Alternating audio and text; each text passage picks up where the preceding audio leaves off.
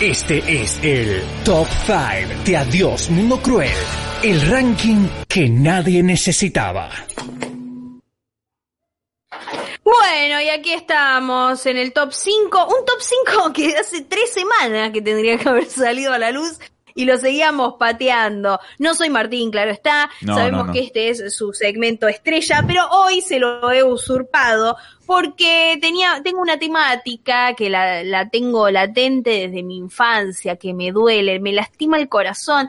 Y como esto es un programa catártico, en donde básicamente todo lo que contamos, lo contamos desde un lugar muy personal, Sí, porque la rigurosidad de, inform- de información es muy baja. Porque al chisme no Entonces, debemos, siempre aparte. todo es un poco autorreferencial. La, la información es superflua acá. No, no, al revés. Es que pensamos, no es superfluo, es que pensamos que todo el mundo realmente le interesa muchísimo lo que, no- lo que nos ha pasado y todas las aventuras y desventuras de nuestra vida privada. Yo me creo una gran representante de un grupo muy, muy mayor de la sociedad. Muy bien. Porque Yo si no. se lo cree Ivana Nadal, me lo puedo No. creer yo. Qué maravilla lo que está pasando con Ivana Nadal. O sea, terrible, pero qué maravilla también, ¿no? Que, que- cómo, cómo, Es muy trágico. es Qué trágico. tremendo debe ser conocerla, pero no ser amigo, ¿me entendés? Como para tratar de ver cuándo fue que venía bien por la carretera y en un Qué momento manera de agarró un decir cruce y se fue a la mierda a toda velocidad. Increíble. Es tremendo. Qué manera Es de tremendo, es una fascinación del horror ver la historia de Ivana Nadal, eh, ir viendo su evolución, es, evoluciona como Es un piola. Pokémon esta chica, es increíble cómo puede encontrar la forma de decir cada vez pelotudeces más grandes. Pero no estamos me- acá para hablar de Ivana Nadal. No, pero solamente Decime una igual. cosa, nada más quiero que nos quedemos con una frase. Yo vi algunos videos así y después me río nada más, pero eh, y te dejo continuar con tu top 5, pero me parece que si hay algo con lo que nos tenemos que quedar es con vibrar alto. vibrar alto me parece que tiene que ser como de, de ahora en más una- un modo de vivir nuestro. O sea, y cada vez que estemos mal, yo te mando un mensaje. Vibra alto, Juli. Sí. Vibra alto. Vibra alto. Dios. Sí. Dios. Inténtalo. Inténtalo. huevada. Si Probá. no, si no podés es porque estás vibrando medio bajo. Poquito. Pero si lo. Probá. Probá y probá. Tu vida es tuya. Vivila, sentila. Eh, y bueno, ma- maten. O sea, eh, por favor, maten ese mensaje. Porque. Maten el mensaje. ¿no? Qué manera Hay que cancelar ese, mensaje. Sí, no, no demos más cabida. No, no, tranqui, Acá tenemos tranqui, un mensaje de. mm, de mm, nuestro mm, diseñador oficial. Hola, de todo Rodrigo. lo que ven, todo lo que está. Sí, Rodrigo, te mandamos un beso. Todo lo que ven a nuestro alrededor, todo ese arte está creado por Rodrigo. Te mandamos un beso, muchas gracias. Y dice que a él convertiría a un cliente convertido en socio, convertido en traidor, Wow, wow, en un derrame de diseño. Eh, Tremendo. Hay mucho historia. resentimiento en ese mensaje. Mucho. Y nos gusta, porque cuanto Sí, más sí. resentimiento y más venganza, mejor. Totalmente, totalmente. Después vamos a decir los nuestros. Pero ahora, por favor, este top 5 te pertenece, Julieta, Es deslumbranos. tuyo, Este expropialo. top 5 me pertenece, sí, lo, es mío, lo reclamo, aparte es, porque es de total mi autoría, no le he consultado a nadie, consulté, sí, bueno, puede ser a mis amigas, consulté acá a marido, eh, te consulté a vos Martín también, pero muy poquito, muy poquito porque no hacía falta eh, tanto. Antes también le mandamos un beso a vos que dice si no, le podemos pasar otra canción de Michael. Lamentablemente la producción de ese programa se desarma toda la semana, se desgarra Se por producir este programa y ya, claro, y ya está eh, cerrada la producción del episodio 22, pero quédate porque en el próximo bloque se viene, en el próximo corte, más música ochentosa, así que te va a gustar, tranquila. Bueno, entonces, vamos a este top 5, que es un top 5 nostálgico, habla de Me un dolor infantil. Me encanta. Uy, todo lo que Habla, somos. sí. Sí, todo lo que es claro, un trauma caminando. somos. No sé para qué hacemos terapia. Pero bueno, cuando nosotros éramos chicos, en los años 90, está más que claro que lo único que teníamos era el patio, la vereda, el barrio y la tele. No había mucho más. Yo en ni el siquiera- medio podía haber pelota, no pelota, arco, no arco, pero e- esencialmente lo que teníamos era los chicos del barrio, los chicos de la escuela y la tele. Y nosotros Sí. nos hemos criado con mucha tele. Mucha, Pero, muchísima. así como hoy en día escuchamos a los padres, que no somos nosotros, sino padres de niños que caminan, le dicen, no, no, no, no, no, ya mucha tablet. Mucha, una horita de tablet y ya está. ¿Te acordás? Eh, eh, horrible. Pobre niño queda con la tablet en la mano diciendo, pero ¿por qué? ¿Por qué? Bueno, a nosotros nos pasaba parecido, pero nos pasaba con la tele. Más porque lejos. claro, las generaciones... Ponete más lejos de la tele. ¿Viste? Esa, era de esa A mí no me, a A mí mí- no, a mí no me dejaba mirar tanta tele. A mí la que, y, y bueno, fíjate cómo, cómo te ha costado la vida. Fíjate, eh, no, a mí sabes la que me, la que siempre me acuerdo que no sé por qué todos hacíamos, al menos yo la hacía, que te ponías tan cerca de la tele que llegabas a ver como lo, como el, el cuadrillé, digamos, viste. Sí, Viste los tubitos de la tele. Sí, claro. sí, el pixel. Le Claro. veías el pixel. Sí, sí, sí, y lo veías así, ¿me entendés? ¿Y por qué? No sé, no, no hay por qué.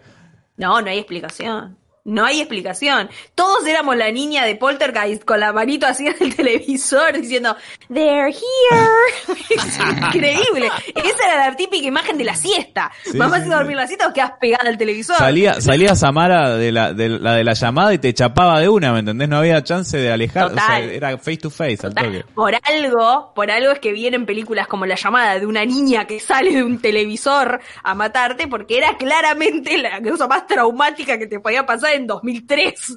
Entonces, bueno, todo tiene un porqué en la vida. Tal cual.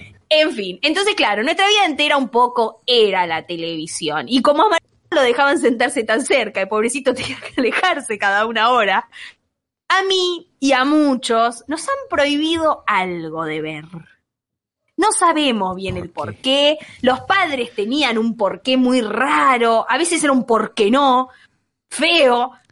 Porque soy es un tu dolor muy padre. grande. Porque soy Porque- tu padre. Y yo lo digo. Y ahí ya no había... eh, a mí me, me hacían esa como diciendo... Era onda... No, no, pero no tenés razón. O sea, te, te esgrimo este argumento. Entonces, ¿por qué no? Porque soy tu padre. Y eso es como que significaba, no me importa, tenés razón, pero la verdad no me, Me chupa importa. un huevo. Claro, la verdad no me ¿Cómo? importa y lo vas a hacer. Nosotros como niños creo que hemos sido condenados, todos los niños del mundo somos condenados a vivir en un régimen autoritario hasta nuestra independencia, ¿no? Me da esa sensación con los No, padres. era No, bueno, vos y- todos los niños del mundo. Claro, Por eso te digo, era todos los como niños. última pasa también. Era como una última instancia, ¿me entendés? O sea, había cosas que tenían que ser como ellos decían y punto. Porque no- sí. Ah. El problema que como chicos, me parece a mí, nos estábamos perdiendo el noticiero. Y en el noticiero tal vez radicaba el noticiero, la verdulería, la carnicería y el supermercado, porque Sí. son las cuatro fuentes de información. Tal cual. Entonces ahí es a donde nos está, sí, claro. Ahí nos estábamos perdiendo la conversación adulta de decir, che, ¿vieron eso que está ahora ahí, todo lo de eso que está ahí en Canal 13 todos los días a las 5 de la tarde? No, yo me enteré que tal anda con tal, se andan besuqueando en ese programa, yo a la mía no se lo dejo ver, yo no se lo dejo ver, a esa hora lee. Después es mentira, porque después es mentira, Susana está mintiendo, la hija hace lo que quiere, pero, pero, Jorgelina escucha eso en la verdulería y dice, ay, no, voy a ver qué está mirando. ¿A vos qué te prohibieron tele". ver cuando eras chiquita? Y no, pero ahora vamos a eso. Es la consigna de este top 5. Claro. O sea que todo esto te prohibieron ver cuando eras chiquita. Puede haber más. Ah, pero mierda. yo tuve que acotar. Tuve No que acotar. Soy hija única, vamos a aclarar. No, pero no todo, no todo es mío. He consultado que le han prohibido a otra gente, por eso yo resumo en este top 5 los cinco programas más prohibidos de los 90 para nosotros como generación que no nos han dejado mirar por distintas razones. Yo no puedo creer lo que No estoy todas- viendo igual. Es por lo mismo. Pero bueno, mirabas tele, ¿qué te van a prohibir? A vos te decían, Sapo, ¿podés dejar de jugar ahí con las piedritas? Por favor, Bueno, dale, hace pero- algo. Pero a veces miraba tele por cable y hay uno o dos de estos que están acá en el ranking que los he visto con total tranquilidad. Este, La total tranquilidad implica también que tal vez tus papás te ignoraban un poco. O sea que este top 5 es muy triste por ambos lados. Me, me gusta eso, me gusta porque, no, o sea, esto puede tomarse como un bardeo para los padres sobreprotectores, para los demasiado li- libertad, o sea, liberales, ¿me entendés? Para todo. El que le quepa el sombrero, que se lo ponga. Exacto, que se lo ponga. Eh, acá le pegamos a todo, porque nada es suficiente, porque todo es culpa de los padres. Eh, me- y yo en realidad quería hacer otra intro, le iba a dedicar esto a mi mamá, pero después de haber dicho todo esto, yo no, No, sé si se lo Marce. Marce, después, charla, después lo charlamos entre todos, no, no, no te sientas mal. Pero bueno, Dios. sí se lo dedico a mi madre porque fue la gran prohibidora de programas. Saludos a Eh, entonces le mando un beso. porque se lo íbamos a dedicar, pero bueno, se, se- se mezcló en otro tipo de información. Vamos a empezar entonces con el top, el puesto número 5 de este top 5 de programas que nos han prohibido de niños, a nosotros los millennials, y me fui muy para atrás. Me encanta. fui muy para atrás, encanta. pero sí, no. sí. sí, sí, dale, dale. Yo ahora te digo por qué me encanta. Vos, vos dale. No, no, no. Vamos a poner primero ver el video para rememorar, que nos dé nostalgia y después ahí, eh, guarden que no lo encuentro. ¿A ¿Dónde está? Acá está. Y ahí nos agarra la nostalgia y yo ya te cuento bien de qué iba este programa. a tu lado. Quiero una tarde en soledad. Déjame soñar. ¿Qué tenía de prohibido esto? Quiero saber yo. No quiero una tarde en soledad. Vamos a Soledad. Soledad. Un juego de verano. Qué tierno. Soy Juli, ¿a vos te prohibían ver. Amigobios? No sé si el dueño de mi amor. ¿Qué Ahora les contaré. Pero, pues, qué cosa tan inocente. Para que ¿no? está bailando, para que está bailando. ¿Sabés que me encanta este video? Me imagino como el, el productor diciendo la consigna. No, ustedes muévanse como así. Sí, sí, el productor, el Pero algo más. Y tocate un poquito más el pelo vos. Y re, reí, reí, reíte ahora. Algo así sería. Uy, se te lo. Bueno, ahí vimos entonces la intro, eh, o sea, la presentación sería de Amigobios.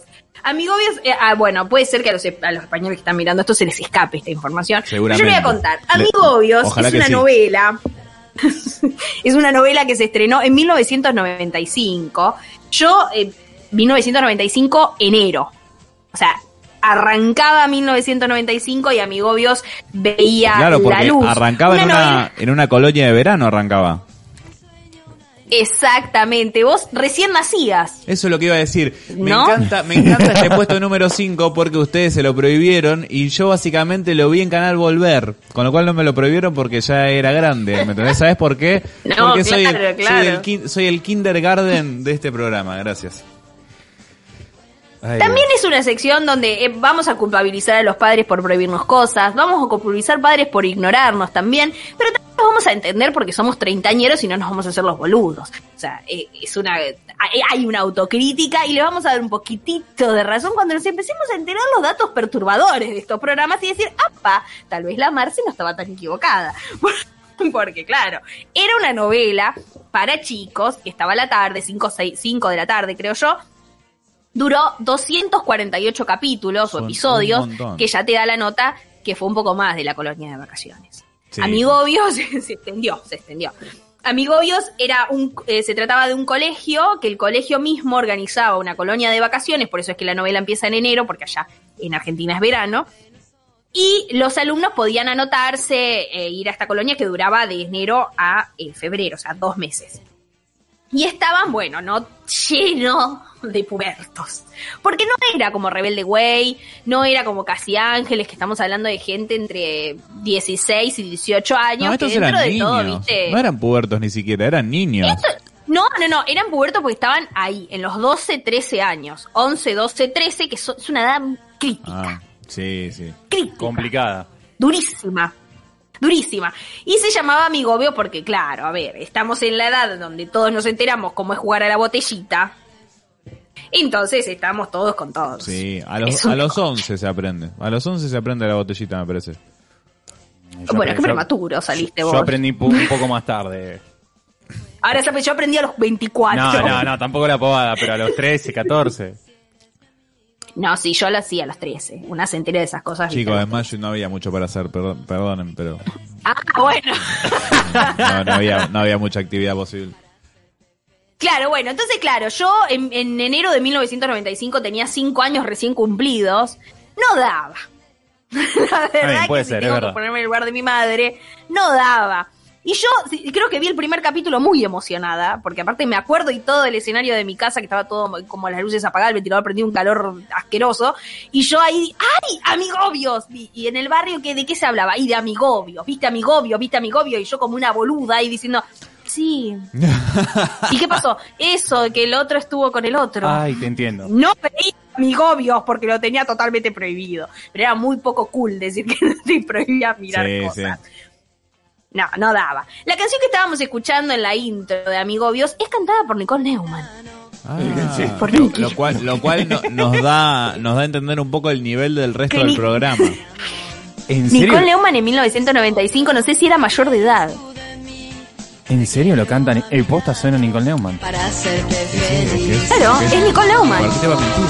Sí, sí. No, jamás esto es eh, rigurosidad 100%. Porque La yo puta acá me madre es. Nicole Neumann. Déjame llorar a tu lado, dice Nicky. No te la puedo Con creer. cero COVID en Miami ahora, actualmente. No, pero aparte que canta como No más miedo al COVID. Canta como habla un poco. Es- es- Como ese, Sí, como esa- claro. como ese esa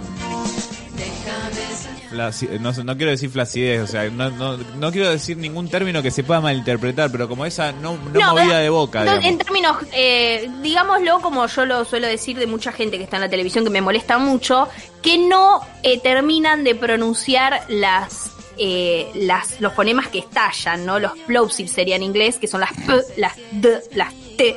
Puede y eso ser. es como que queda muy ahí, Sí, ¿no? Muy, no. muy, Muy careta. Yo muy babita, muy babita. Eh, yo soy medio así, Claro. igual, no me puedo quejar, pero... Dice, dice, la, la, la, la B corta es B larga, ¿viste, viste lo que me pasó ayer? Digo así, uy, bueno, bueno. Se diluye.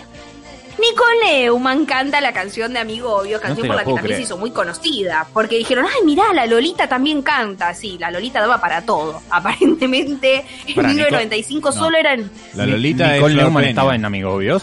La Lolita era Flor Peña. No, solamente cantó la canción de Amigo Obvio, pero en ese momento era un boom Nicole Neumann y le decían la Lolita porque comenzó como modelo a los, si no me equivoco, 12 años y posando de forma muy provocativa, cuestionable. Eh, cosas que pasaban en los 90 con ella. Entonces, bueno, eh, ¿qué pasa? Dentro de esta novela, en estos 248 episodios, da para que secuestren al niño protagonista y déjenme decirle que vi la escena, que pasa una camioneta blanca, abre la puerta, saca la mano el gordo así, lo mete al pibito con guardapolvo de escuela y todo, y se lo lleva a un rancho en el medio del campo, lo tira, lo ata ahí y le dice, vos callate porque te voy a cagar a palos. Justo lo que "Quiero, mamá no quería que quiero". vieras. Justo lo que mami no quería que vieras. Lo vi, no, lo vi el otro día de grande ya. Ah, Pero bueno. digo, ¿Le ¿por qué las mamá? novelas hacían eso? Sí. ¿Por qué las novelas hacían eso? Demostrar justo el mayor temor de todo padre, con lo que todo el tiempo te estaban machacando de cuando vuelva de la escuela, por favor, te lo pido. Ojo con las camionetas blancas. Hubo una época si en que estaba todo el mundo traumado. Si alguien te grita de un auto, vos no blanca. vas. Si alguien te grita de un auto o algo te llama, vos no vas. No, Martín, escúchame, Martín. Sí, mamá, ya me lo dijiste, no. Escúchame, bueno, pero es importante, no vas. Sí, sí, sí, y tenían razón. no vayan. Tenían chicos. toda la razón Queremos y en volver- Amigobio encima te mostraban que era reprobable que eso pasara. Queremos y bajar te decían de- de si nuevo te dan mensaje. caramelos, no los aceptes. No aceptes caramelos de nadie. No que aceptes después golosinas de y que después a los 15 se traduce en vos anda al boliche. Te dejo ir al boliche, pero eh, no aceptás un trago de nadie y ves cuando te arman el trago en la barra. No, mejor no tomes en el boliche. Tomá Ah, la antes si mierda. querés, pero en el boliche no tomes. Y si no mirás, todo el tiempo que que también se relaciona con eh, te, te hiciste vacunar? Sí. Viste que te haya que la, la aguja era descartable, ¿no? Lo viste, lo chequeaste. Bueno, pero eso está bien, expli- eh, está bien argumentado. todo, todo está bien argumentado, o sea, Bueno, Todo está bien a, a lo que argumentado. voy es No que... tenés que hacerle caso a los extraños en la calle. Está bien, es verdad. Yo estaba hablando de más también- de conocimiento sanitario con lo de las vacunas. Perdón. No, todo, todo tiene un buen argumento. Yo recuerdo, sinceramente, estar en quinto o sexto grado e ir del brazo con mi compañera y pasaba una camioneta blanca, viste, y una aceleraba el paso. Ya llega un punto también donde estamos traumatizando a los niños. Y encima después te lo muestran en las novelas. No da. Y el niño en la novela hacía todo lo que estaba mal. Le gritaba al secuestrador. Quería escaparse todo el tiempo. Le, le hablaba como si fuese su amigo. No, no. No. X amigo. obvio. Síndrome de Estocolmo También pasa. Sí, sí. También pasa que Guille, uno de los uno de los niños protagonistas, 12 años más o menos, se hace amigo de un cobija. ¿De un qué? Se hace amigo de un señor que vive en la calle. Ah, Y hacen, hacen todo un momento de enternecedor y de reflexión social, en donde Guille aprende, ¿no? Que a lo mejor la gente que está en la calle está ahí porque claramente el, el sistema socioeconómico no, lo, no le permitió avanzar y el cobija le cuenta que él tenía un negocio, que el socio lo cagó, que se quedó en la ruina y que bueno, y que Era, era Y Guille amigobios. está sent- Yo me pregunto de pronto, ¿era amigobios quizás un programa marxista? No lo sabemos. No lo sabemos. Por eso tu mamá no quería bueno, que lo vieras. No, no, mi mamá no tiene nada en contra del marxismo, che. Acá no vengan a tildar a nadie ni de comunista ni de capitalista porque es un programa donde se basa en la información. Pero bueno, eh, Guille se hace amigo de un señor que vive en la calle, sale todo muy bien, no lo secuestran, no termina en trata de blancas, o sea que bien, puntazo. Después, muchos pubertos chapan, todos tienen su primer beso, Y sí, todos obvio. se dicen que se gustan, y yo a los cinco años no sé si estaba para eso. Yo nunca estuve, nunca, nunca le dije a nadie, viste que hay una edad que decís eso, no, nunca jamás, mucha vergüenza, no puedo, no puedo exponerme a todo eso. Después también noté que todos los profesores estaban entre sí. Viste que uno de chico tiene esa fantasía de que la seño, la seño Alicia tiene, le tiene ganas al portero. Bueno, al esto en. Amigobios pasaba. También. Y se casaban entre sí. Y los chicos iban al casamiento, iban a la Ah, iglesia, estaban ahí, después iban a la fiesta. Después de todo, Amigobios no estaba tan mal, pero tampoco estaba tan mal que te lo prohíbas. ¿sí? Porque estaba medio compliquetti en algunas cosas. Y vamos a pasar ya, urgente, corriendo al puesto número 4. Sapo, vos me avisas, nosotros vemos esta presentación que nos ha marcado a fuego. Uf. Uy, boludo. No, anda. Ahí está. No, piel de gallina. Mira lo que es esto. Lo que es esto. ¿Cómo dice? Caballeros del Zodiaco.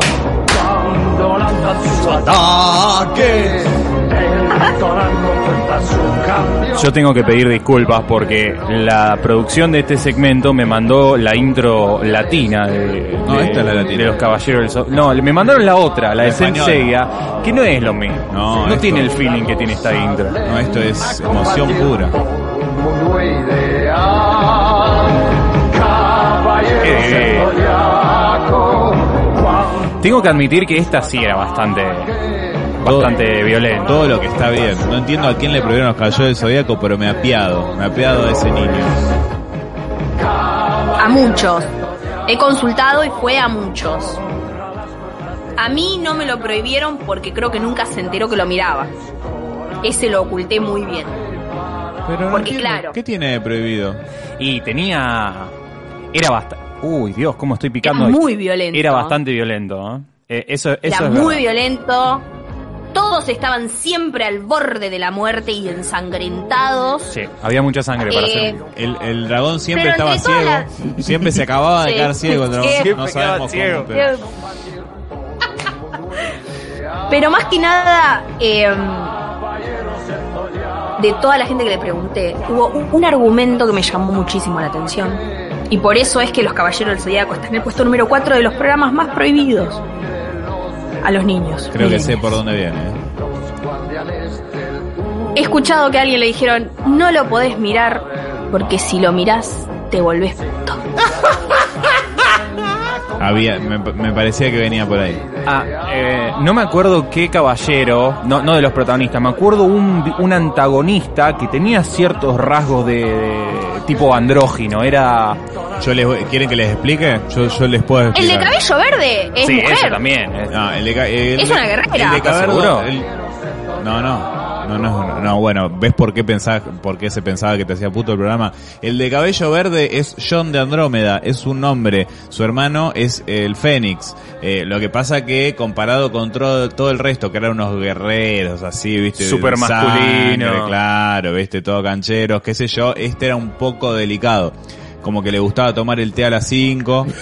No, no, no ponía cucharada de azúcar, sino cubitos de azúcar, vajilla pintadita Tomaba con el meñique así hacia afuera. eh, tacita chiquita, ¿me entendés? Eh, le gustaba más la, la cuestión rococó, ¿sí? Eh, las galletitas las tenían en una lata, con cada una con un, con un papelito, ¿me entendés? Ese, ese tipo de persona era John. Eh, y después el, el- el rival que dice, mm, que dice Sapo, si no me equivoco, es uno de los caballeros de oro, el de la rosa, el de las rosas, que es el guerrero de... Afrodite, no, no me acuerdo. Bueno, es el de las rosas. Es el- el- creo que es el último antes de llegar a la casa del patriarca. Bueno, pero- pero- y sí, sí, sí, tenía Había ciertas ambigüedades. Sí, sí, era como, personajes. sí, eh, po- podríamos decir claramente que era gay, pero de una forma no tan blanqueada, no sé, algo medio extraño. Pero, pero se hablaba han mucho en esa sido época. de eh, eh, planteados como personajes gay. Yo creo que simplemente tenían rasgos femeninos No, no, o pero- no, no, características que, uno muy- puede, que uno puede llegar a entender como femeninos, pero en realidad las rosas o lo que sea, eh, nada está eh, supuestamente eh, como debería ser específico de cada género. O sea, pero como estaba planteado, tienen rasgos femeninos. Claro, hacia no, estaba muy exagerado para... eh, pa- daba toda la Sí. sensación que sí, igualmente nada, en mi casa, yo me acuerdo de una situación de yo viéndolo y mis viejos jugando ahí al ajedrez, creo que yo y mirando y dicen, ah, mira, mira Afrodita. Pero nada, no, no- encima en una época en la cual esto no, no estaba, no se, no se hablaba con la libertad que se habla ahora ni por casualidad, era completamente distinto, No, pero igualmente ni en ese momento me acuerdo que en mi casa generó ni- Ah. nada. Además tienen que pensar ustedes de que eh, estos dibujos japoneses se, tra- se importaban a, a- a Occidente y probablemente no se hacían estos planteos hacia los personajes, de hecho a veces se los censuraba. Eh, también que en este caso en particular no tengo mucho recuerdo, pero sí un contemporáneo como era Sailor Moon, que tenía dos personajes que eran pareja, pero acá en Occidente lo tradujeron como que eran primas o parientes cercanas. Entonces había un también un No, poco no, no, de- no, de no. Yo esa- la temporada, la temporada Sailor, eh, Sailor Moon que es a donde está mm, la Sailor que te referís vos, no, en ningún momento se plantea que son primas. Yo vi la temporada cuando era chica y cuando era chica nunca entendí que eran primas, sino que entendí que eran muy, muy, muy, muy, muy amigas, tirando a parejas, como que eran unas amigas que se amaban un montón. Claro. Y después ya de grande lo vi y, tam- y también lo vi doblado al latino y no dicen, o sea, no, no- queda planteado a que lo entienda cada uno como quiera. Bien. Pero ellas se aman mucho y son pareja, está más que claro para cuando uno es grande y ya lo entiende. Japón Pero bueno, volviendo a los caballeros-. Nah. Que Japón siempre Volviendo fue a los bastante caballeros. También hay que tener algo en cuenta. Amigobios es un pro- una novela argentina, que obviamente todo lo que estrena en Argentina se hace muy popular, todo el mundo habla del tema, entonces es más fácil que te lo prohíban o no, porque la gente empieza a escuchar cosas de todos lados y dicen, no, bueno, esto no lo vas a ver. Los Caballeros del Zodíaco era un anime que pasaban en Magic Kids y mi vieja ni se entera. Porque, Ni claro, sabía. porque después, después se fue eh, focalizando más, pero en esa época los dibujitos se daba por sentado, aparte que eran para chicos. Claro. Sí, Entonces sí, sí, fue sí, después cuando empezó a haber mucho más dibujos animados que Para se adultos. empezó a focalizar porque había dibujos para adultos, porque había un poco de todo, digamos. Había dibujitos que capaz no eran para adultos, pero tus viejos no querían que los vieran. Pero hasta ese momento, yo me acuerdo que para mí faltar al preescolar eh, significaba poder ver los caballeros del zodíaco. O sea, tenía cinco años cuando pasaban esto.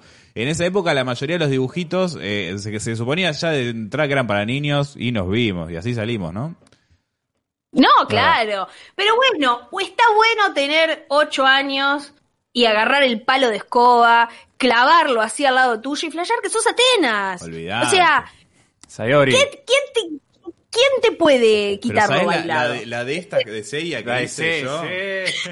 Ahí le va. Olvídate. También una intenta con la manguera. ¿Quién no las quiso ser el cadenas, Fénix? Ah, sí. ¿no? Uy, qué bien. Una- no, a mí me gustaba la de las cadenas. Y yo es con la manguera. el de las cadenas, taca, taca, asumilo. El de las cadenas. Era Se él. llama John. Se llama- Acá le pusieron yo. Yo quería ser el Fénix. El de las cadenas, dije el de las cadenas. No, la de las cadenas. No dije la de las cadenas. la de las cadenas. Pero yo era la de las cadenas. Yo, porque Ah, yo soy bueno. la. Más respeto. Me gustaba el No, caballero no, de no, mi signo. cadena. A mí me gustaba el caballero de mi signo, Géminis, porque te mandaba a otra dimensión, era recopado, me acuerdo. Qué lindo. Las cosas que reflexionaba cuando chico, ¿no? No, sí, sí, sí. Ya sabía su signo, todo. Un tipo No, yo también. Yo, yo era de Aries Mu, el más capo de todos. ¿Cómo se llamaba el de Géminis? No me acuerdo. bueno desde el principio, las les arregla las, las eh, armaduras, tiene un ñomo de esclavo. Todo lo que uno quiere. Vos sabés que yo vi la película de los Caballeros del Zodíaco, pero no me acuerdo de haber visto el final de la, de la serie. No, no sé si... pel- ¿qué Tendría que buscarlo. Sí, Había una película. Sí, hay porque, película. porque Japón si hace una serie, hace una película. La película. la No, sí, sí hay películas. Hay películas y creo que están en Netflix. Bueno, las Igual nuevas. lo que las se viejas ya recomienda, no sé. Se recomienda mucho, yo, ya que no te interrumpo más, perdóname, pero se recomienda mucho la saga de las 12 casas y después lo que está muy bueno para ver es eh, la saga de Hades, que se hizo muchos años después, entonces ya visualmente está muy bueno, qué sé yo, y está increíble, la verdad, súper recomendable. Muy bien. Habiendo hecho esa recomendación y veremos si Martín cuando tenga hijos los deja mirar los Caballeros del Zodíaco a los supuesto. 5 años a la Saludos mañana. a con leche. ¿No? Eh, vamos a ver qué pasa. Teníamos en el puesto número 5 de los programas que más nos prohibieron a los millennials en los 90 mirar en la televisión.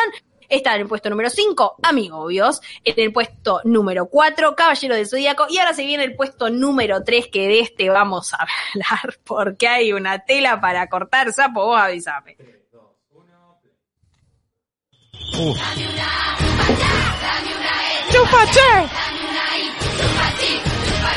Dios. Miralo a Corcho. Mirá la Romina Yang, boludo.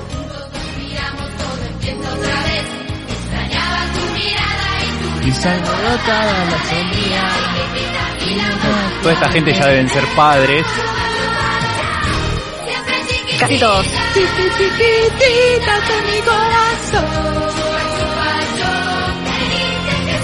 Mira Benjamín Rojas. Mirá a Benjamín Rojas. Currete. ¿Cómo, ¿Cómo se le extraña a Romina Yan, eh?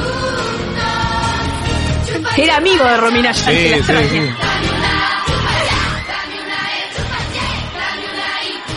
Bien, ahí estamos mirando entonces el, la intro de Chiquititas en sus años más exitosos, Sí, que es en los años 90. Mirá lo que Ya es ahí ese- creo que era 1998. Mirá lo que es ese croma, ¿no? 1999. Una- No. Dream- Dreamworks. El abuso. El uso y abuso Sí, del croma en los no, 90. Increíble, increíble. Mirá la Clusterboer. Dios. Clusterboy está en todo, en todo. Estuvo en Amigobios, creo que hizo una participación especial, un capítulo, pero Marcela Clusterboy desde que nació hasta Verano la del televisión 98 argentina. también. Sí, claro. No, está en todos lados. La Clusterboy está en todos lados, esa no falta nunca. Está chiquititas, y Chiquititas fue un programa que duró 12 años, si no me equivoco, desde 1900, eh, no, o más, 16.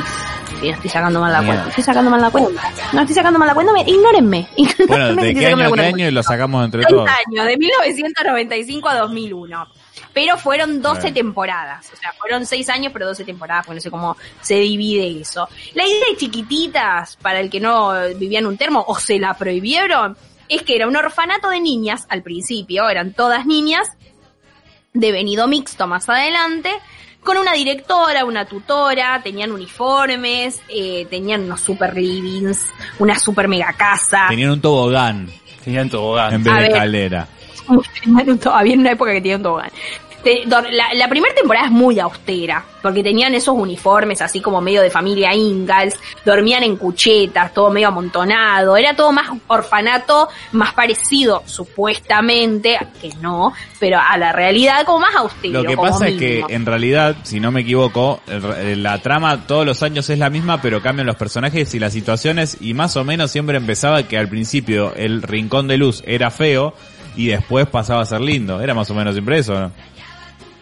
Porque en realidad eh, no cambiaban todos los personajes. Había algunos que crecían y ya podían irse del orfanato, o aparentemente aparecía la madre perdida a reclamar, eh, entonces se iba del orfanato, y iban entrando personajes nuevos y los que iban creciendo se iban yendo. El arco Pero- argumental que siempre me acuerdo yo de chiquititas fue ese donde Jimena quedó perdida en la selva y fue ahí donde conoció el Eh, a personaje de Benjamín Benjamín Rojas. Rojas. Exactamente. Me acuerdo, ese año me lo acuerdo calcado, que encuentren El a niño Jimena selva. una puta vez. El niño selva que tenía una El choza, selva, tenía una choza. el- Yago, el Yago se llamaba. Yago, te- Yago Yago. tenía una, una casa hecha ahí en la selva que se le había hecho el padre y el padre murió y Yago eh, vivía solo ahí y no solamente eso, sino que cuando Camila Bordonaba, creo que era, lo, lo encuentra, eh, él se mea encima y para él era normal.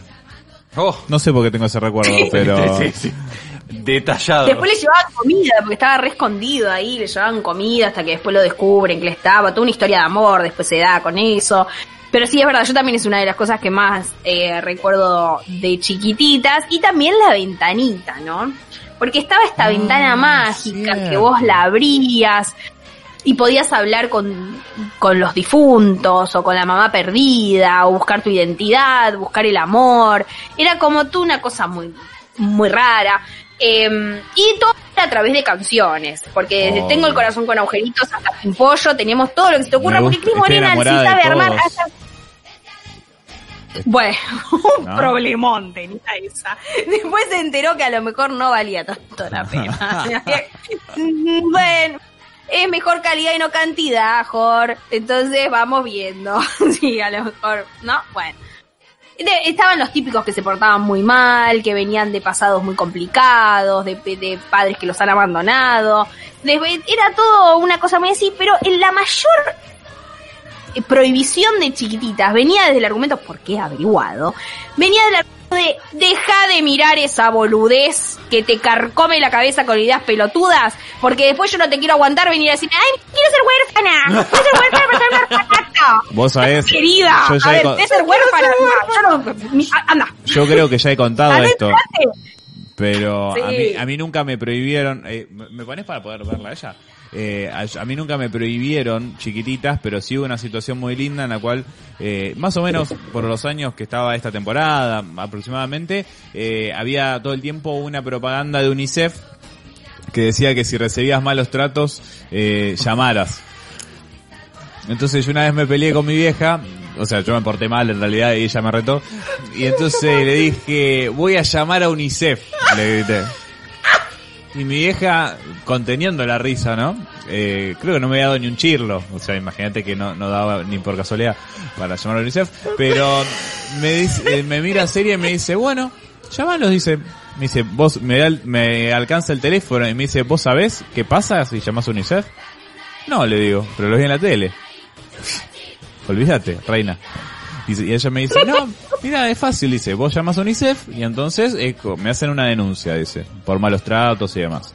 Eh, va a venir una asistente social, dice, va a ver cómo nos manejamos y demás. Si realmente piensa que yo te trato mal y que es muy injusto como vos decís cómo te estoy tratando y demás, eh, te van a llevar, te van a sacar de acá y te van a llevar a un orfanato. Bueno, le digo, y dice, lo que sí, los orfanatos no son un rincón de luz. No, esa claro. fue la frase, esa frase la tengo marcada a fuego en el pecho. Los orfanatos no son el rincón de luz. ¿Y por qué no? Y son bastante más feos. La los No chicos tan coloridos. pasan mucho más, mucho peor de lo que ves. Es todo horrible. Es como una cárcel, pero de nenes. Pero para nenes. Y yo dije, ay, ay. No, mejor no. Bueno, está bien, no voy a llamar. Está bien, no voy a llamar. ser que no. Va a ser que no. Pero sí fue, como dice la mamá de Pueblas, el argumento más eh, dicho por padres para prohibir chiquititas, porque le metían la idea en la cabeza a los pibes de que ser huérfano a lo mejor no era tan malo y que si eras huérfano te cuidaba Romina Yan. Entonces no, no. Y además de eso, que los pibitos se fanatizaban con chiquititas y después te pedían la entrada al Gran Rex. Entonces, no. No, no, no, porque ahí era donde el padre pobre no tenía una, tenía tres. Y tenía que desembolsar tres más madre y padre. Y eran entradas carísimas, precio dólar. No iba a pasar eso. Entonces, ¿cómo calmas al niño y le decís que se deje de joder, que chiquititas eh, te, te quema la cabeza? Y así es como de vez en cuando nos han prohibido chiquititas. Vimos una temporada, la otra no, la otra sí. Nos hacíamos los boludos, lo poníamos en mute mientras mamá lavaba los platos. Lo más probable. Pero bueno. Pasamos entonces al puesto número 2 de los programas más prohibidos por los padres a los millennials. Y este sí que a mí me lo prohibieron, pero de una forma, un cachetazo, un cachetazo como me prohibieron este programa. Vos, Sapo, avísame.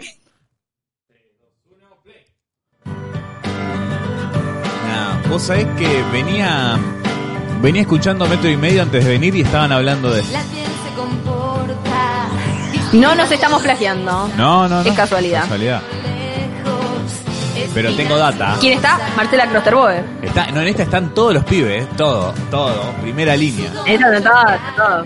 Este, es la elite, la elite de la juventud de los 2000 esta.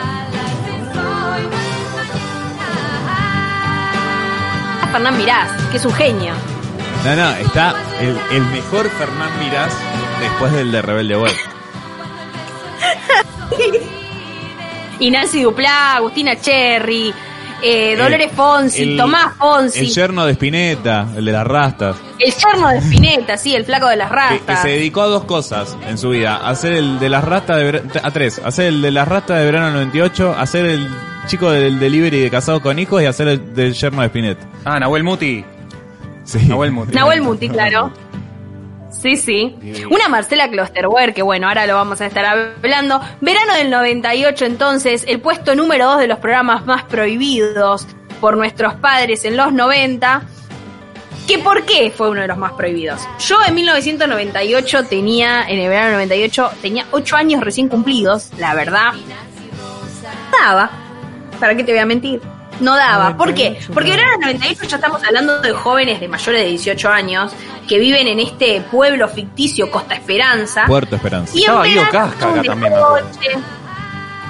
¿Qué cosa? Sí, estaba, estaba todo el Que mundo. hacía de ciego, me Eh, lo que pasa es que Guido Casca es ya verano del 99, no es verano del 98 original. Duró como 3, 4 años, dos años duró. Duró dos años. dos años. Duró dos años. Verano 98, como decía, es un grupo de amigos eh, eh, que, bueno, viven en este Costa Esperanza, donde generalmente siempre van familias que alquilan casas a pasar el verano.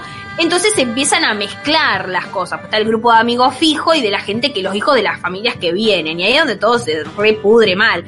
Pero el grupo original hace una fogata con la guitarrita, muy, muy verano de esa época.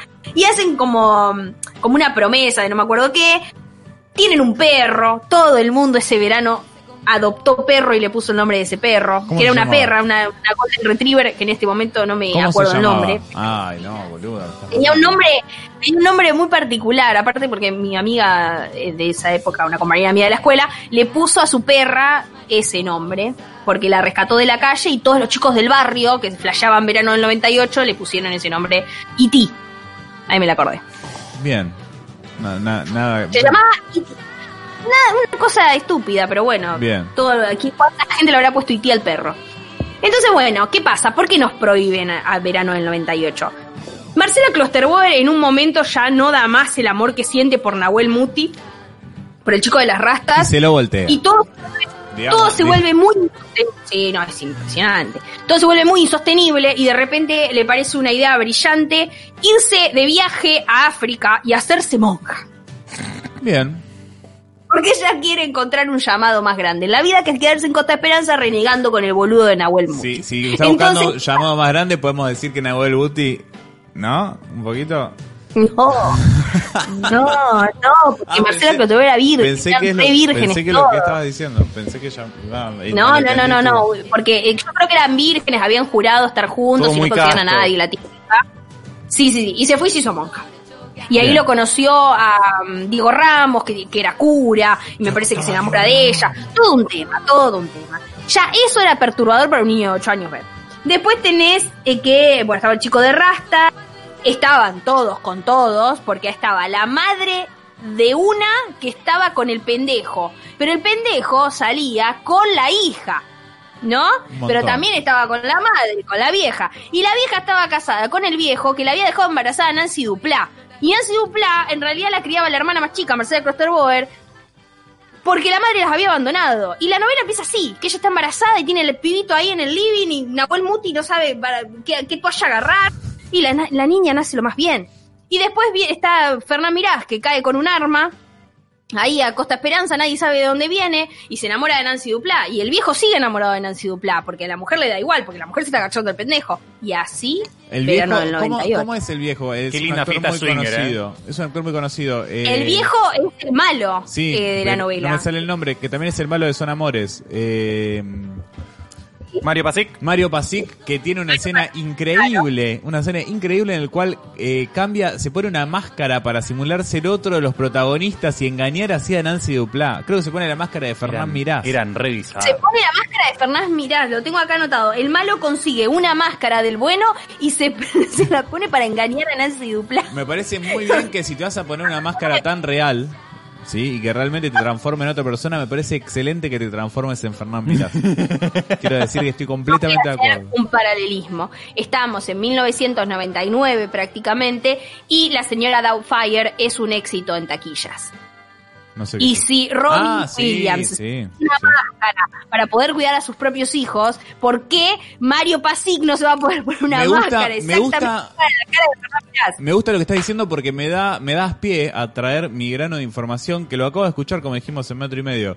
Eh, Vos sabés que el mismo año, casi en simultáneo que se, eh, se estrena Verano 98, se estrena otra serie que no me acuerdo bien el nombre, pero ustedes seguramente la conocen. Da- Dawson Creek o algo así, puede ser. Dawson River. Creek es una mezcla total de Dawson's Creek y Verano 98. No, no. Es una copia El primer capítulo dicen que es exactamente igual. Diálogos, todo igual. Y que la gente decía, esto no puede ser, porque aparte está- fue hecho en simultáneo, o sea, salió en simultáneo, entonces no tenía mucho sentido.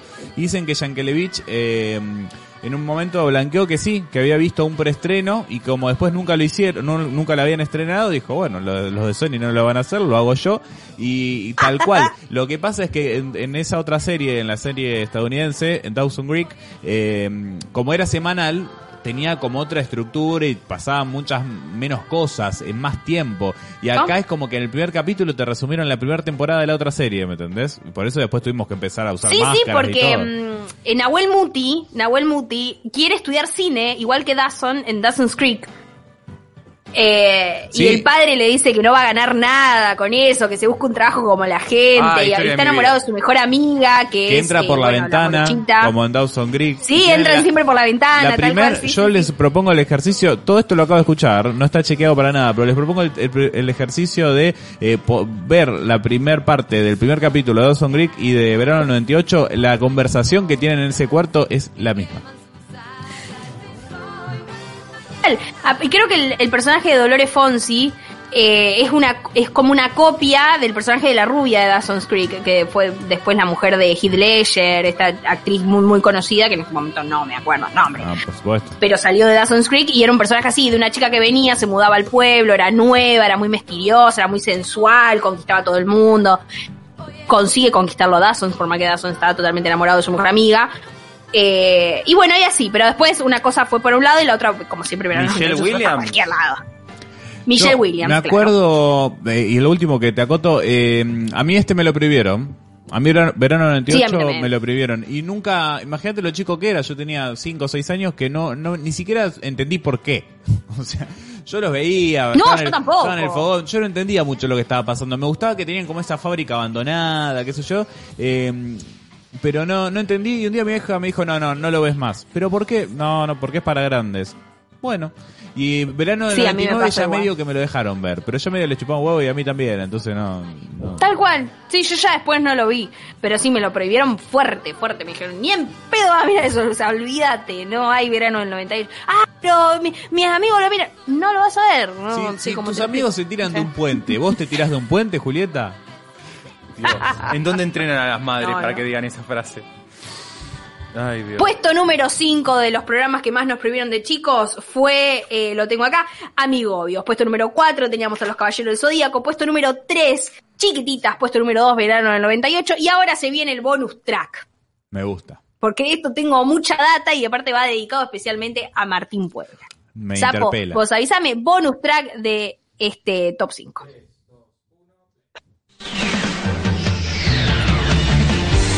Que ser siempre el mejor, mejor que nadie más. Atrapar los libertades, entrenarlos mi ideal. Yo viajaré de aquí a allá, buscando hasta el fin. Aguante Pokémon, carajo. Oh Pokémon, yo entenderé tu poder interior. Dice, Tengo que atraparlo. Ah, pica de acá, boludo, no puede ser.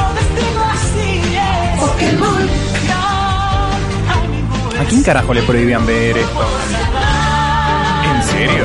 A muchos. y a muchos, sí, sí, no A era, muchos. no era a mí, no era caprichoso. Vos sabés que cuanto más lo escucho a ustedes hablar, posta siento de que mis padres no me dieron pelota, porque yo me lo vi entero. Es muy probable. Es muy probable. Qué fuerte, qué fuerte la conclusión a la que llega Sapo interiormente, ¿no? Que después hablará con su psicóloga. Estamos viendo la intro de Pokémon, que está más que conocida, año 2000. Porque ¿quién no miraba Pokémon en el 2000? Bueno, a los que se lo prohibieron no, no miraban miraba Pokémon. No, no, yo, para mí ver la pe- cuando sale la película de Pokémon, eh, para mí era como como a los, no sé, o sea, cuando como si de más grande querés ir, pero chico, ¿me entendés? Como si a los 12 querés ir a comprar falopa. Es más o menos más o menos la misma. O sea, Pokémon no estaba prohibido, estaba prohibidísimo, porque era una cuestión de salud. Igual yo miraba Pokémon Y más- ahora voy a contar el por qué, porque Martín me cuenta la razón por la cual su madre le prohíbe mirar Pokémon y yo digo, che, pero no será mucho. No, no, acá mucho. yo tengo la data y les voy a contar el por qué. Tanto Martín como muchos miles y millones de niños fueron prohibidos, negados de la opción de ver Pokémon. Un gran dibujito, un gran anime Gran dibujito. que por un momento estaba en absolutamente todos lados. Tal vez venía papel higiénico de Pokémon. Tal. Porque Yo tenía una Bagley, cartuchera. me acuerdo, Bagley en un, un, un año, eh, un año lectivo, quiero decir, yo creo que habrá sido el 2001, saca una set de tres pósters con todos los Pokémon y sus tres evoluciones. Si me estoy equivocando, Gabriel, por favor, hace cuenta, no estás escuchando. Yo me ¿no? sabía los No hace falta 151 de definirme. memoria. Los 151 Pokémon. Entonces vos te comprabas todas las galletitas Bagleys habidas y por haber y todas te iban a venir con una figurita un Pokémon. Y vos lo tenías que poner en los tres pósters. Si llenabas los tres pósters, los podías entregar y te daban un premio. La verdad, yo eso ahí nunca lo llegué a hacer porque Todo el las únicas galletitas que en ese momento me podía comprar eran las de salvado de Bagley porque estaba haciendo dieta. Porque mi vida siempre fue una porón. Qué feo. ¡Qué triste! Y ahora no puedes comer galletitas de salado tampoco. Lo que darías por bajarte un paquete de cerealitas, ¿no?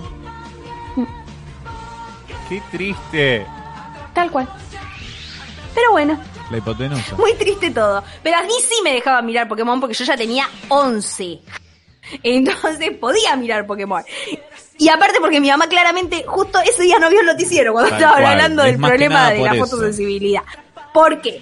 Ah, sí. Es más que nada por eso. Pokémon. Pokémon empieza como un videojuego, después se devenido en dibujito, o devenido en manga, o lo que sea, cartas y lo que sea. Lo importante es que hay un anime de Pokémon y se trata de que Ash Ketchum y su amigo Brock se juntan para eh, ir a buscar Pokémon. Sí. Básicamente Porque uno quiere ser como veterinario de Pokémon y el otro quiere atrapar un montón de Pokémon para ser maestro Pokémon. Y lo que implica ser maestro Pokémon es agarrar, tener un montón de Pokémon y juntarte en un gimnasio y cagarte a piñas con otro que tiene un montón de Pokémon. Y yo no entiendo por qué alguien va a querer que sus mascotas peleen. Pero ahora me van a decir, oh, ¿Por un? Pokémon no es una mascota. No, se escucha no, por ahí. Es, pero es fácil, porque vos tuviste un Golden, boluda, pero si tenés un dragón, querés que... Yo quiero un- que- claro. claro, querés que Yo salga los bifes. Tal cual. Yo no entendía por qué nuestras mascotas no se peleaban, al revés. Todos los dibujitos mí, de, de esa época. Sinceramente me da riña de eso. gallo y no me gusta. Porque pobre Pikachu se cansaba un montón y sufría bastante. Y esa parte yo eh, la pasaba mal. Mirá, No te voy a decir. Pokémon, Digimon, eh, Medabots, eh, eh, los Beyblade, eh, Yu-Gi-Oh! Son todos programas en los cuales tenés bichos que pelean entre ellos y se lastiman, pero qué bien que la pasábamos. Lo que habría Porque dado era yo una tendencia. Por, tener un Medabot. Posta que sí. ¿no? Lo que hubiera dado. Era Más que un tendencia. Pokémon. Era tendencia. Bueno, aparte de esto había dos hermanos que eran muy malos y tenían un, un Pokémon que parecía un gato, pero que no era un El gato, era un Pokémon. El equipo de Rocket. No eran hermanos. No eran hermanos. Era el equipo Rocket. Eran ¿Entendí colegas. todo mal? Eran colegas, pero no eran hermanos. Jesse y James y vos no pensaste eran que las hermanos. Sailor eran primas. Vos te das Jessie cuenta cómo no entiendes lo que Te mintieron. Memes. Te mintieron. Jesse and James Memes. Eh, Gabriel, ¿qué eran? A ver, querido, ¿qué eran los malos de Del Pokémon? equipo que Rocket. fanático? Eran colegas de trabajo. Del equipo Rocket. Eran dos empleados, empieza la frase. Dos empleados. Es verdad. Del equipo Rocket. Eran lacayos de Giovanni. una sola empleado se le asignaba, se le asignaba una zona y claramente a estos dos se le asignó la zona esta donde estaba y vieron que Pikachu era Re intenso. un recontra re Pokémon y lo querían, se lo querían robar, pero entre ellos dos estaba Miau también, que era el único Pokémon que habla. Vení, vení, Gaba. Vení a hablar de Pokémon. No Sacámela a esta chica. Imposible. Ya está. Ya está, ya está. No son hermanos, ya está. ¿Te puedes calmar? Yo- No, No se casen. No se hacen. Es así. O, si- o si se van a Si no casar, tengan criterio. Porque yo sé algo que a mí me faltó fue el criterio, porque yo creo que él en la segunda cita me mostró las cartitas de Yu-Gi-Oh! Y, bueno, Y yo ahí tendría que haber dicho, ¿no? Tal cual. Si no me caso es porque ya no hay eh, por ahí hombres como Gabriel. Por eso no me caso. ¡Qué tierno! Te está escuchando con delay, no tiene. Ahora dentro de cinco minutos se siente halagado. Vos dale. Sí, sí, sí. Dale un yo lo espero, yo lo espero. Que dijo que si él, si él no se llega a casar es porque ya no hay hombres como Gabriel. Uh, bueno. Bueno, bueno, bueno. Entonces, habiendo hecho la aclaración técnica de Sí. que los Rocket no son hermanos, sino que son empleados de la empresa Rocket que les asignan una zona para que vayan a buscar Pokémon, ¿no? Eh, vamos a ver por qué nos han prohibido Pokémon de chicos. A mí por lo menos no. Resulta que... Es como que no me entiendo la letra. ¿Querés que te lo Em, diga yo? En el, en el episodio Soldado Eléctrico Porigón, Ah. es un episodio puntual, generó ataques epilépticos en 680 espectadores en Japón por el juego de luces que tenía el episodio. Esto fue en 1997. Dicen 680 reportados como eh, efectivamente resultado de este ataque epiléptico por el episodio, pero dicen que niños con secuelas fueron alrededor de 12.000 Es un que número. quedaron Es un número. turulos por ver este episodio de Pokémon. Sí. Razón por la cual salen las noticias, los padres se enteran y como por ejemplo la madre de Martín le dijo, ¿sabes qué Martín? No tengo ganas de verte con ataques epilépticos porque ya bastante, bastante con lo que hay. Ya Los Simpsons hicieron la O sea, no parodia. vamos... Ya me hinchaba bastante la pelota, claro. Ya me hinchaba bastante las pelotas con esto. ¿Sabes qué me acuerdo?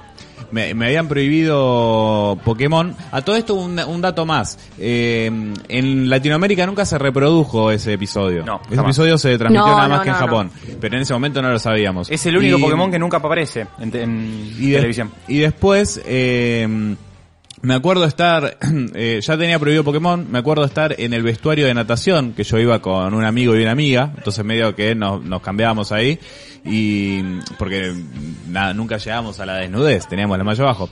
Y estábamos ahí, qué sé yo, y la madre de mi amigo diciéndole sí, y viste que dicen que Dragon Ball también eh, causa lo mismo. Y yo me le, me le paro enfrente a mi vieja y le digo, no, yo Dragon Ball no lo voy a dejar de ver. No, no, basta. Dragon Ball no, no me importa. No, pero dice, lo voy a, me voy a fijar, si hace mal, sí. No, le digo, no. Dragon Ball, no. Ya no veo Pokémon, basta. ¿Sabés Basta. lo peor de todo? Es que Ya se había reservado Un mamá, ya límite, te quería mamá. prohibir cualquier Un cosa. límite. Basta. ¿Sabés lo que es lo peor? Que ese capítulo que produjo los ataques epilépticos en Japón, eh, vos si lo buscás debe estar ahí en la Deep Web. Eh, echan la culpa al Pokémon Porygon y por esa, esa es la razón por la cual ese Pokémon y toda su línea evolutiva no figura nunca más en televisión, pero la culpa es de Pikachu. Claro. La escena con las animaciones de los que produce, los ataques epilépticos, la produjo Pikachu. O sea que el pobre Porygon se fumó todo el bardo cuando no fue su culpa. Yo creo que lo va a poder superar igual. Y después me acordaba viendo Yo- la introducción que uno de los primeros capítulos que vi de Pokémon en mi vida es uno que después Estados Unidos censuró porque podía llegar a tener alguna alegoría, alguna alegoría, no, alguna mala interpretación después de una época tan sensible como fue el ataque a las Torres Gemelas. De hecho, ahí en la introducción se ve a un Tentacruel rompiendo unos edificios. Bueno, ese capítulo lo- nunca más lo pusieron al aire porque dijeron, mmm, Torres cayéndose, no vayamos a poner esto de vuelta. Este... Y eh, ambos capítulos me los vi ya. Yo... Qué lo- pesados, qué pesados Sí, yo Estados Unidos de Yo verdad. sabés que me acuerdo, esto lo em- acá, al menos donde vivía yo en Mashville, lo empezaron a, a dar antes que fuera conocido en Magic Kids. Y un día lo encontré y digo, qué copado que está esto. Y era como el rey del barrio, ¿me entendés? Porque había descubierto alto dibujito y al mes no me lo dejaban ver más. Y todo el mundo de repente conocía Pokémon y yo ya no lo podía ver más. Mm. Yo empecé a ver Pokémon, primero porque me gustaba la idea, pero además, más aún por el hecho de que yo jamás en mi infancia pude tener una Game Boy. Y mis compañeros del colegio tenían Game Boy y jugaban Pokémon, entonces quería más o menos estar al tanto, aunque no pudiera jugarlo. No por nada, una de las primeras cosas que hice cuando tuve una computadora más o menos decente fue bajarme todos los emuladores de Game Boy Color y me, me los jugué Ay, todos. Me dan ganas de abrazar Todos, me los jugué. Pues esa es la razón 2. La razón 1, eh, la acabas de decir, la razón 2 la de la Game Boy. Y la 3 es que tus papás te ignoraron un montón y por eso mirabas Pokémon. Nunca nos olvidemos de eso. Ey, no, pero bueno, pero- basta de Pokémon porque es momento de llegar al puesto número 1 y terminar con este top 5 dolorosísimo que hemos tenido que hacer, de escarbando en nuestros traumas más, más profundos sobre cómo nos han prohibido y nos han arrancado una parte de nuestra infancia porque no nos dejaban mirar algo. En el puesto número uno de los programas más prohibidos a los chicos en los 90 por sus padres opresores está el programa más prohibido de todos, por eso es el puesto número uno, porque a todo el mundo le prohibieron esto en algún momento de su vida. Puesto número uno, Sapo, avísame. Después de 10.000 años estoy libre. Es hora de conquistar la Tierra. Alfa, Rita escapó. Necesitamos un equipo de adolescentes con energía. De adolescentes con energía. Es cualquier adolescente que no las ha puesto, ¿no? Power Rangers. Aguante los Power Buen Rangers. programa, la de la lora. Mal. No entiendo ¿A quién le prohibió los Power Rangers? Jamás, eso sí no lo vi nunca. Un poco racista igual, eh. Fuerte. La intro te vuela la mente, boludo. Tengo un amigo Mal. que él, él- él pensaba, nosotros le hacíamos creer que le salía muy bien hacer de, pa- de patrullero, que eran los malos. Y, y cuando estaba capaz un poco entre copas, nos gustaba decirle, le decíamos en el boliche, dale, hacete un patrullero. Y era gigante. Nada, eso era algo que me quedó de los Power. Dios, bueno ahí Power tenemos Rangers. entonces, ahí tenemos a los Power Rangers, eh, que en los años 90 sale esta serie que, bueno, ya sabemos la historia, era una serie japonesa, se roban en Estados Unidos todas las escenas de lucha japonesas y le agregan toda la parte americana de los alumnos en la secundaria, de los pibitos con Sordon. No sabía nada de eso, lo que todo eso diciendo. es un agregado, ¿no? No sabía No nada sé, de lo no- que no estabas estamos- diciendo. No. Me parece genial. Sí, sí, sí. O sea, todas las escenas de pelea del, del, de los dinosaurios, de los robots y todo eso, todo, y, y de los Power Rangers peleando y los tipitos estos que decís vos, todo eso es robado de la serie japonesa. Son escenas que después le van pegando en el Ay, medio Kimberly. todo lo, lo norteamericano. Pero bueno, tenemos a Sordon, que es como el protector de la Tierra, y Alpha, que es su. Sordon su es el papá de Kim asistente. Kardashian. ¡Ay, ay, ay, ay, ay! sí, también. Eh, y tenemos a la mala, que en un momento no sabemos bien qué pasa, que se abre una cápsula, están ahí, no, no sé quiénes están investigando, Rita una cápsula y sale Rita, eh, Rita Repulsa. re enojada, es Rita Repulsa a intentar conquistar el mundo y todo. Bueno, entonces, ¿qué pasa? Cuando se libera Rita Repulsa, tienen que buscar a nuevos Rangers para que defiendan el planeta y casualmente encuentran a estos cinco adolescentes que estudian karate como una extracurricular y cada uno se viste de una forma eh, muy peculiar que la asiática ama el amarillo la pibita linda ama el rosa y justo tal cual así es como se crean los Power Creo Rangers que, con estos cinco creo que todos los varones nacidos en los 90 descubrieron su sexualidad gracias a Kimberly.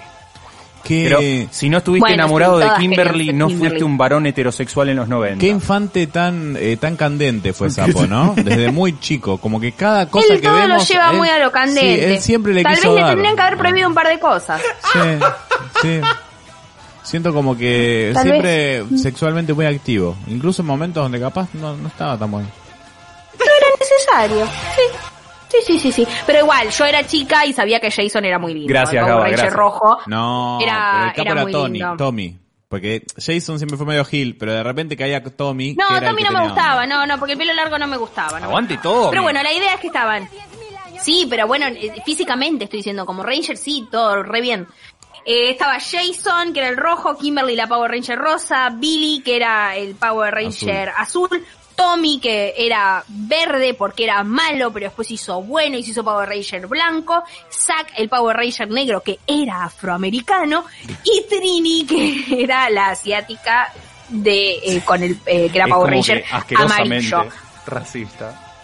Horrible, horrible, horrible. Pero bueno, la idea era que estos cinco guachos agarraban, tenían un aparatito que le, Sordo les explicó cómo tenían que hacer para invocar los poderes, se transformaban en Power Ranger, eran re grosos, tenían pistolas. ¡Mastodonte! de to- todo el mundo.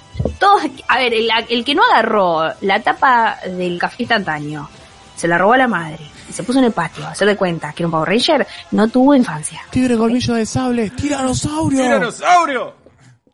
El caballero verde tocaba, Claro, una, tocaba una flauta con forma de daga. Cinco- no podía No, soplar. estaba buenísimo, tenían armas, todo, pero ya cuando las armas no bastaban para destruir al monstruo, era cuando invocaban a los dinosaurios robots. Y los dinos- y si, y si cada uno no podía, con mismo su dinosaurio robot, agarraban y hacían la morfosis esa y se juntaban todos los dinosaurios armaban no el. Megazord, que el- Que no entendíamos, No, porque eso era, todo lo- eso era todos los capítulos, no entendíamos por qué directamente, yo nunca entendí por qué no llamaban al Megazord sí. y pisaban al malo cuando era chiquito directamente. Qué, qué buen punto. Pero- Bueno, uno, uno tiene fe. Uno, ellos intentan, intentan y bueno, el Megazord es la última instancia porque a veces no está tan bueno destruir toda una, todo Ay, un, lugar pisando con un Megazord. O sea, también hay que tener en cuenta eso, el ecosistema, todo ese tipo de cosas. A lo mejor era lo que estaban pensando. Pero bueno, es el puesto número uno y acá es donde todo se vuelve muy autorreferencial. Porque yo era muy feliz mirando los Power Rangers. Era una de las cosas que más felicidad me producían. Yo tenía Tal cual. seis años y los Power Rangers eran lo mejor que me había pasado en la vida. Yo quería ser Billy desde que me levantaba hasta que me iba a dormir porque el Power Ranger azul era lo más. Es más, tenés 30 ahora y no ha pasado mucho más. No. Entonces, ¿qué pasa? Una tarde, muy aburrida, yo estaba en la casa de mi vecina, mi vecina vivía con su padre, ya muy anciano. Pues ya eh, muy entrado en años. El señor, el señor usaba bastón. Uh, ¿Por qué? No sé qué problema tenía. Entonces, claro, el señor se va, el nono, le decíamos el nono, el nono se fue a dormir la siesta. Entonces el nono, como se iba a dormir la siesta, me permitió, porque le pedí prestado su bastón. ¿No? Bueno, para eh, irme al patio a jugar. Y yo me fui al patio a jugar con el bastón y obviamente yo era un Power Ranger. El tema es que yo me extendí en la tarde de juegos y no me di cuenta que el nono tal vez quería levantarse para ir al baño. Y acá es donde todo se vuelve muy triste, porque el señor no podía ir al baño, y la verdad, yo era muy chica y no sé si el nono se hizo o no pis encima, porque no me dieron las especificaciones más que un trompazo en la jeta. Entonces, Entiendo. Eh, desde ese momento en donde yo me extralimito en mis ansias de ser un Power Ranger, es donde mi madre me lo prohíbe rotundamente y de una forma de castigo horrible. Tanto que me lo castigó tanto y tan enfáticamente y me hizo sentir tan mal porque el pobre no, no pudo ir al baño. Que una tarde vinieron a visitarme mis primos, que eran un poquitito más grandes que yo, y los dejaban ver los Power Rangers. Power Rangers, 5 de la tarde, Sí, estaban al aire. era la hora de tomar la leche. Y era la hora de tomar la leche, claro, bueno. Entonces yo estaba ahí con mis primos y mis primos obviamente lo primero que pusieron fueron los Power Rangers, cosa que yo tenía totalmente prohibida. Y me lo, fue tanto que mis primos estaban mirando a Power Rangers y yo miraba el techo. Qué conducta. Qué conducta. ¿Qué infancias de mierda tuvieron, chicos? Qué conducta. Vos sabés, igual pensaba, una serie muy girl power, porque me acuerdo que mm, yo me- a los 5 años me cambié de colegio, me cambié de preescolar, llego y eh, me acuerdo un par de secuencias nada más, y una es muy linda, que es dos varones jugando a los pavos, jugando, y uno dice, yo soy el Power Ranger negro, yo el azul, y empiezan medio a jugar a la pelea, y se baja una que no la querían mucho. Se baja una eh, bastante ruida y dice, yo soy la Power Ranger rosa. Y los cagó tanto a trompadas, pero tanto a trompadas, que todavía hoy eh, me acuerdo. Ay, 23 Kimberly. años después me acuerdo.